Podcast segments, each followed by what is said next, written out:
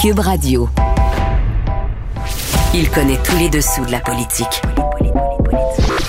Chef du bureau d'enquête de l'Assemblée nationale. Antoine Robitaille. Là-haut sur la colline. Là-haut sur la colline. Cube Radio. Bon mercredi à tous. Aujourd'hui à l'émission, la population est favorable à ce qu'on donne une plus grande place au privé en santé. C'est d'ailleurs au cœur de la refondation du système de santé que le gouvernement Legault a annoncé. Mais de quel privé on parle exactement? Quel privé la population appuie-t-elle? Philippe Léger y consacre sa chronique Les chiffres de Léger en explorant les sondages des dernières décennies sur cette question récurrente au Québec. Mais d'abord, mais d'abord, c'est l'heure de notre rencontre quotidienne avec Rémi. Réminado. Tout a été mauvais. Ça a été un spectacle désolant. C'était triste de voir ça. Antoine Robitaille. On sait bien, vous voulez faire du nationalisme. Mais non, on veut justement contrebalancer cette délocalisation-là politique. La rencontre. Un jour, on fera notre débat. Oui, oui, bien sûr. Métal sur métal. C'est le moment de vérité. La rencontre. Nado. Robitaille. Et bonjour Rémi Nadeau. Bonjour Antoine. Chef de bureau parlementaire à l'Assemblée nationale pour le journal et le journal. En fait, chef de bureau parlementaire à Stoneham, où, où on l'a rejoint. Euh, On pourrait dire en, en mode COVID, mais ça achève. ça achève, hein? Espérons, en tout cas, on te le souhaite. Mais ça ne t'empêche pas de faire une analyse sportive de la période de questions. Oui, j'allais dire, j'espère que c'est la COVID qui achève et pas moi. T'as pas l'air euh, achevé. Bon, on écoute l'orgue.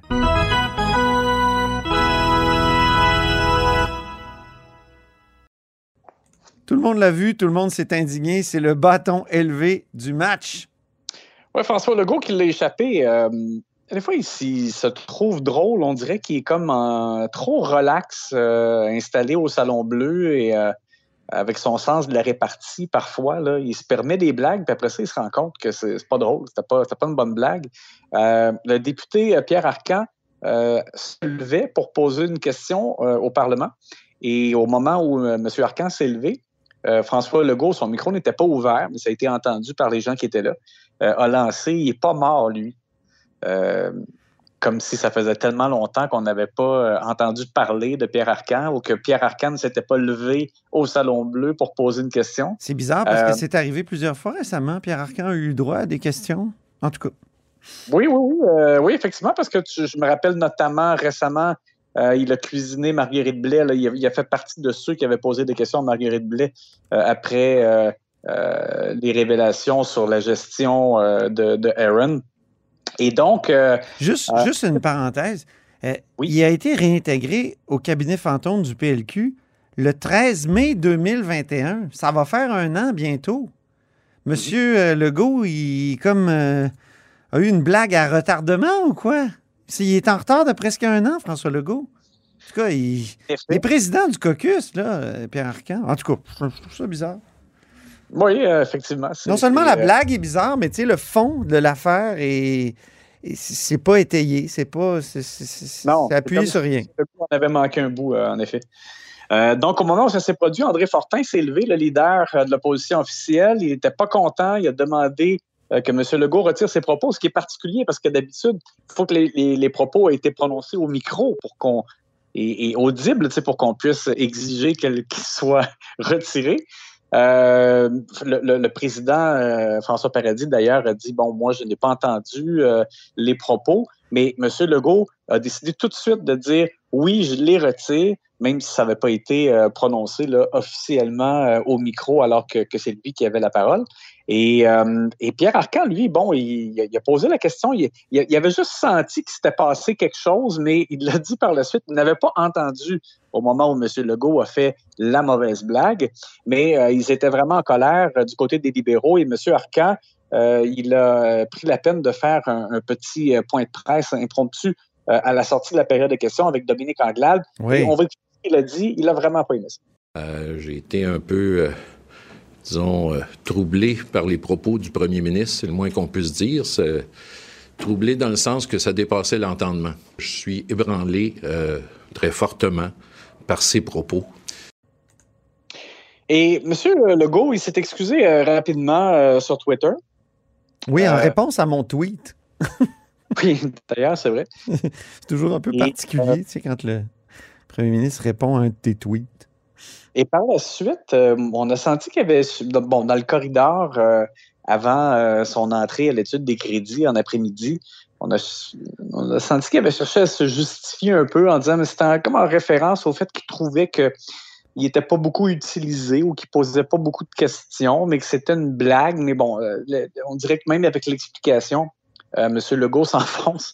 Il s'enfonce, mais oui, en voulant. Ça, se- ça se retourne complètement contre lui ça. parce que les partis d'opposition en ont profité. M. Arcan lui-même, il a dit que ça démontrait son arrogance, l'arrogance du chef caquiste qui, trône euh, dans les sondages avec une, grosse avance et euh, qui a l'air euh, qui a l'air un peu au-dessus de ses affaires avec ce genre de, de blagues-là euh, et de, manque de respect.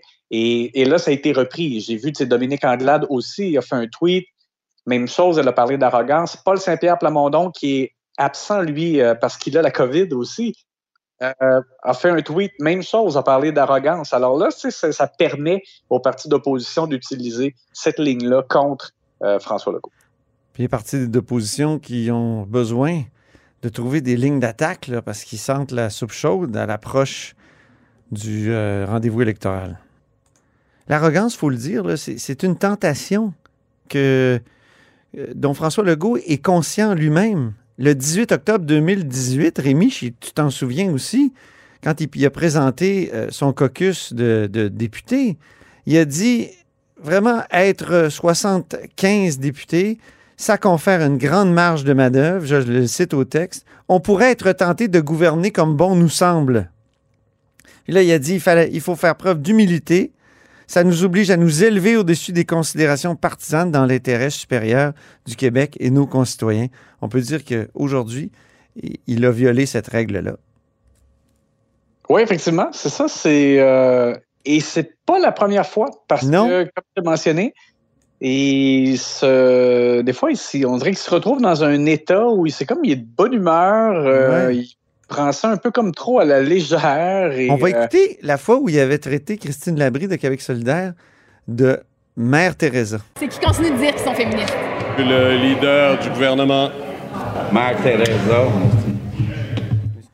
Je pense que cette fois-là, Rémi, tu lui avais enlevé des points ou tu lui avais donné un pouce en bas. Ouais, puis, tu sais, c'est sans compter la fois où il a parlé des, des poils euh, de moustache dans la soupe là, de Manon Massé. Euh, Je me souvenais pas de celle-là. Ouais, ça, c'est des fois où M. Legault l'échappe. On dirait que c'est à la fois parce qu'il aime la joute partisane euh, et qu'il se sent un peu au-dessus de ses affaires parfois.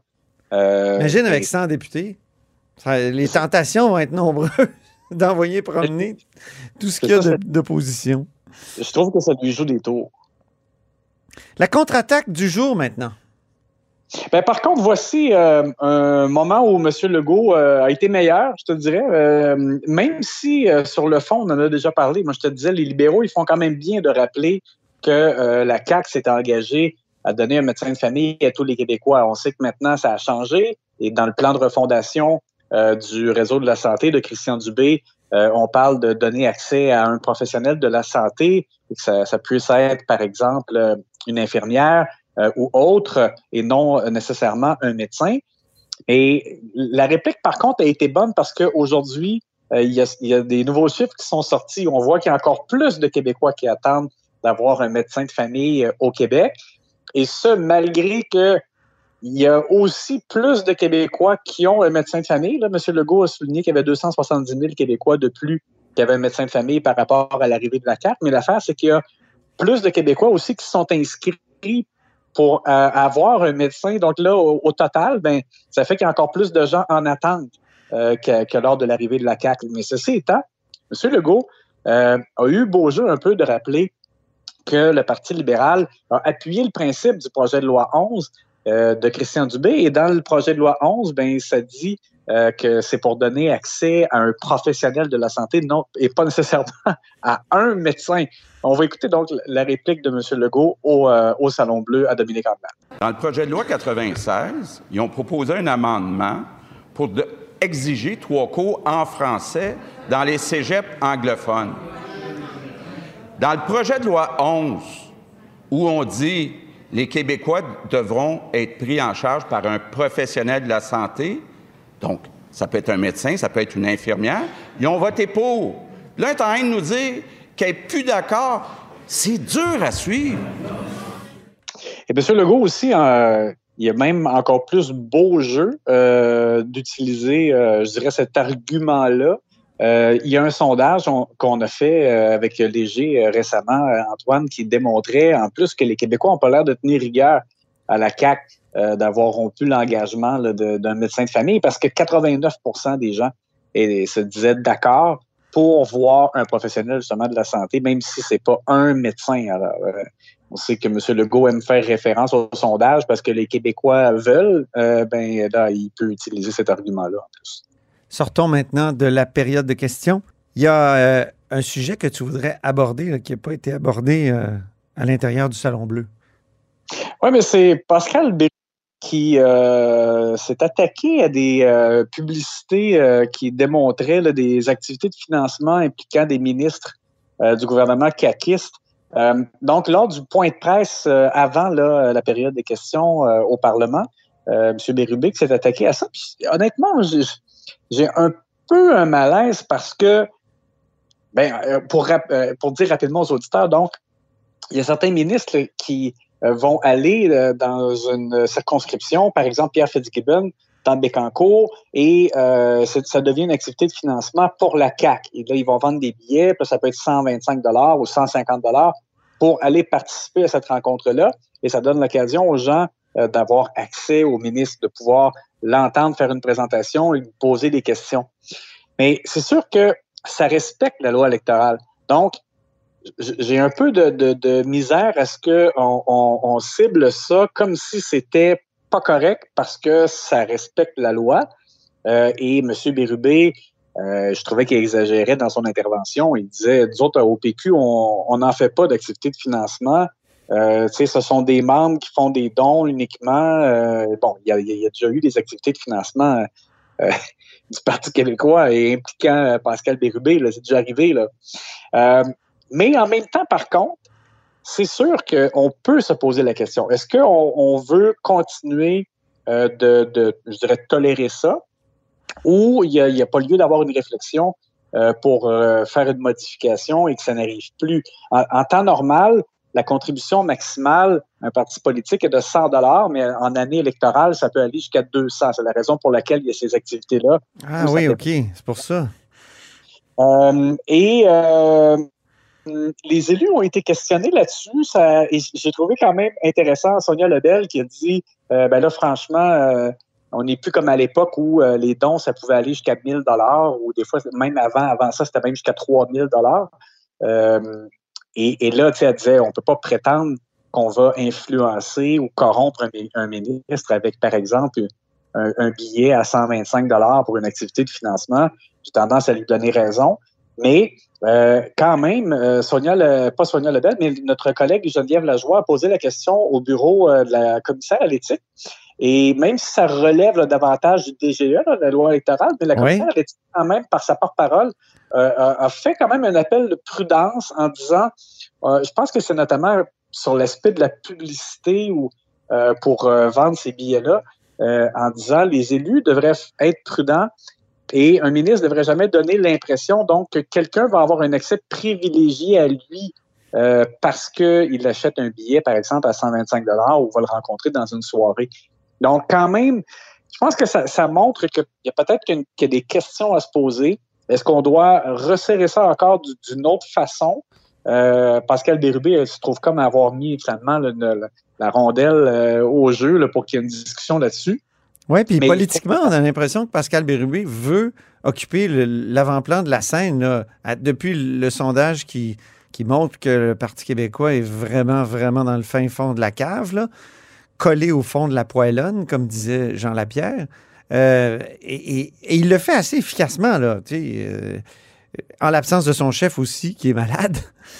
Donc, ben, euh, hier, hier, il a lancé quasiment comme un cri du cœur qui, démontrait, c'était comme un, peu un aveu de position de faiblesse. oui. Parce que, mais en même temps, c'était comme un cri du cœur pour dire Hey, réalisez-vous qu'on va, le, parti risque quasiment de disparaître, là, étant donné la, la mainmise euh, de la CAQ euh, euh, et parce qu'il n'y a pas justement de réforme de mode de scrutin, là, la, la CAQ risque d'avoir plus de 100 députés circonscriptions dans le cadre de la prochaine élection générale si on fie au sondage.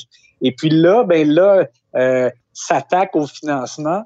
et comme je te dis, moi, je pense que ça ne veut pas dire que je lui donne pas automatiquement raison, mais peut-être qu'il y, a lieu de se poser la question. Est-ce qu'on continue de faire ça, de, de, de vendre des billets, d'accepter que des ministres euh, servent à attirer du monde, parce, que Donald Martel, d'ailleurs, l'a reconnu d'emblée euh, euh, avant la période de questions. Il a été questionné dans le corridor, puis il a dit ben, c'est sûr que si on fait une activité militante dans la circonscription, et on dit juste venez voir Donald Martel, et les, gens, ils le voient régulièrement. C'est le défi du point. Là. Alors, si tu dis, ben là, il y a, a peut-être ministre qui est de passage, ben c'est sûr que ça attire, ça, ça faire attirer davantage de gens. mais là, pour l'instant, écoute, les règles le permettent. Donc, mm.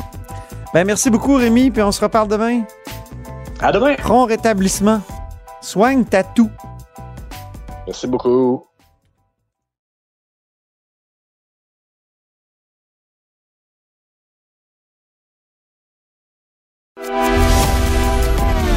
Grand philosophe, poète dans l'âme, la politique pour lui est comme un grand roman d'amour. Vous écoutez Antoine Robitaille. Là-haut sur la colline. C'est l'heure de notre chronique Les chiffres de Léger. Bonjour Philippe Léger. Bonjour Antoine. Chroniqueur au journal, doctorant en sciences politiques avec qui on analyse périodiquement des questions d'actualité politique à travers les données de sondage et sur le sujet, euh, sur notre sujet d'aujourd'hui, il y en a des données, hein? le privé en santé, euh, ça a été vraiment sondé souvent chez les Québécois. Il y en a une panoplie de sondages. Ouais, depuis les années 2000, périodiquement, chaque 3-4 ans, il y a un grand sondage qui sort et qui dit essentiellement toujours le, même, toujours la même chose qui a été dit hier dans un sondage du Journal de Montréal qui montrait pour l'essentiel que 60% des Québécois qui estiment que ce serait une bonne mesure, une bonne chose que d'augmenter le recours au privé pour des soins de santé. Et ce résultat-là, comme je dis, fait écho aux autres résultats de sondage. C'est toujours entre 55 et 65% des Québécois qui sont d'accord pour faire une plus grande place en santé. Et ce chiffre. Est-ce que le, le 60 de, du sondage d'hier, c'est un sommet à travers les, les décennies? il y a déjà eu un peu plus haut, déjà eu 65% dans les années 2000, au milieu des années 2000, euh, sous le gouvernement Charret. Euh, ça a augmenté, ça descend, mais c'est toujours environ entre 55 et 65% Et le chiffre fait toujours peur, surtout aux défenseurs de l'universalité des soins. Et réjouit toujours un peu les adeptes de la privatisation. C'est toujours un peu la même musique. On pourrait refaire les manchettes année après année. Euh, mais il faut quand même savoir interpréter le résultat. Parce que cette question-là, pour les Québécois, c'est pas une question idéologique, c'est pas une question politique, c'est une question qui se joue sur l'efficacité, c'est très terre à terre. Les Québécois se demandent quelle est la meilleure manière pour moi d'augmenter les soins de santé, d'avoir une meilleure accessibilité aux soins de santé plus plus rapide, que ce soit privé, que ce soit public mixte, euh, que ce soit euh, complètement public. Les Québécois n'y tiennent pas rigueur, n'embarquent pas trop dans ce débat idéologique-là. Parce que pour preuve, quand on inverse la proposition, quand on leur demande s'ils souhaitent élargir les soins couverts par l'assurance maladie, que ce soit par la socialisation des coûts là, pour les dents, les yeux, la physiothérapie, ben, les Québécois, ils sont encore plus favorables. Ah bon? Euh, OK. Ben oui, sur les promesses, par exemple, sur euh, les soins dentaires, ça récoltait plus de 75 d'approbation à la dernière élection lorsque Québec solidaire l'a proposé. Euh, quand on pense également à l'ingérence de l'État pour les nouvelles taxes sur les boissons, les boissons gazeuses, les boissons sucrées, les crédits d'impôt pour le sport, donc tout ce qui est santé publique, prévention, les Québécois, ils sont très, très favorables. Donc pour eux, pour les Québécois, c'est pas nécessairement une question politique, c'est pas une question, c'est une question d'efficacité, c'est une question, c'est une question d'accessibilité aux soins. Mais en même temps, ils veulent euh, que tout soit gratuit. C'est normal. toute personne cherche ça, qu'il y ait de plus en plus de gratuité, mais en même temps, de plus en plus d'accessibilité. Puis, on sait que c'est peut-être une contradiction dans les termes. Oui, et on, le dit beaucoup, hein, mais c'est vrai, il y a deux solutions si on parle de privatisation. D'abord, la première solution, c'est la, solution qui est préconisée par Christian Dubé et François Legault pour le moment. Donc, on soigne, on soigne au privé, on donne certains actes médicaux pour le privé, mais l'État paie quand même les frais. Et donc, pour le Québécois, le citoyen, il ne sait pas vraiment la différence. Il a l'impression que c'est encore universel, que c'est encore payé par, si c'est payé par l'État, ben, c'est un peu, c'est un peu encore une fois, euh, socialiser les coûts. Donc, il n'y a pas vraiment de différence avec le deuxième qui est une solution qui était beaucoup plus, plus près de l'ADQ, qui était prônée par notamment Mario Dumont, que les Québécois étaient prêts à, investir un peu, un peu plus d'argent pour avoir accès à des meilleurs soins. Oui, en 2008, Mario Dumont, euh, il disait ça et il disait il faut pas que le privé en santé soit ça soit réservé aux riches et aux joueurs du Canadien.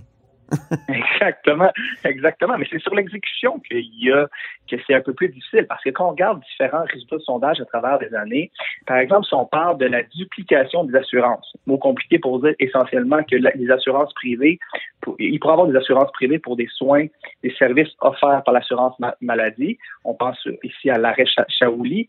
Euh, les Québécois ils sont nettement défavorables. Quand on leur demande sur les frais accessoires, donc payer un peu plus cher pour certains frais accessoires. La majorité refusait sur les tickets modérateurs, les stationnements payants. C'est pas très favorable chez les Québécois. On pourrait penser également à la taxe santé qui est instaurée en 2010, supprimée en 2018. Tout au long de son existence, cette taxe-là était refusée par les Québécois parce qu'ils avaient l'impression de payer. Donc, si on transpose ça au privé, donc payer un certain montant d'argent, 100, 200, 300 dollars pour certains actes médicaux, les Québécois, ils sont pas très, très favorables. OK. Pour résumer, donc, les Québécois sont favorables à presque 60% pour une version Shaoli. Shaoli, il faut rappeler que c'est l'arrêt de, de, la Cour suprême en 2005 qui dit que si l'État n'est pas en mesure de donner un service dans les délais raisonnables, ben, il se débrouille pour aller chercher ou offrir le service par le privé, puis c'est lui qui paie, c'est l'État qui paie. Alors que la version ADQ ou Parti conservateur, on sent ça, là, que on, pourrait contracter une, assurance privée puis carrément aller au privé se faire soigner. Exactement. Donc, c'est parce que les Québécois ont l'impression qu'encore une fois, ils se font soigner comme des, ces États privés. Ce qui est intéressant également, c'est politiquement comment ça se traduit. Parce qu'on sait peut-être en octobre prochain, ben, y aura une élection dont le thème principal sera l'enjeu de la santé, l'enjeu de la pandémie au sens large, donc, si les partis sont en mesure d'être euh, pragmatiques au-delà des principes, ben, ils pourront faire des gains. À première vue, on pourrait croire que c'est Éric Duhem qui incarne une différence, qui incarne le clivage. Donc, ça pourrait lui profiter par la privatisation. Donc, si on met en relief les deux, les deux résultats, donc 60% des Québécois qui estiment qu'on devrait faire une place plus grande en santé, qu'Éric Duhem propose essentiellement ceci, on pourrait croire qu'il pourrait faire des gains. Mais si Éric Duhem joue sur le terrain de l'idéologie, si Éric Duhem joue sur le terrain du principe, à ce moment-là, les Québécois, je suis pas sûr qu'ils seront très, très favorables à son approche. C'est la même chose pour Québec solidaire. Hein. Québec solidaire propose euh, essentiellement une approche basée sur les CLSC. Donc, s'ils réussissent à leur faire, faire comprendre aux Québécois que par les CLSC, il y aura un meilleur accès aux soins de santé, très, très terre à terre, ben, ils pourront faire des gains également. Mais comme tu l'as dit tout à l'heure, il n'y a, pas une confiance très grande dans les promesses euh, qui ont rapport à la santé. C'est-à-dire les gens n'y croient plus. Il y en a tellement eu, puis des promesses spectaculaires comme celle de Jean Charest en 2003. On va abolir euh, l'attente, 25 euh, euh, quoi de 24 heures après notre arrivée, ça va être fini l'attente aux urgences. C'était vraiment radical et ça a déçu beaucoup de monde et ça a peut-être désillusionné beaucoup de monde. Exactement. Et si on pousse la réflexion plus loin, on perd pas beaucoup, les, les, gouvernements ne perdent pas beaucoup des élections en raison de mauvais bilans de santé, mais on peut quand même gagner des élections avec des bons arguments de santé. Je donne quelques exemples. Ouais. Euh, bon, l'exemple de Charles en 2003, c'est assez, assez parlant. Il a réussi à faire repousser une partie de l'électorat qui pouvait être tenté par Mario Dumont vers le Parti libéral avec la santé.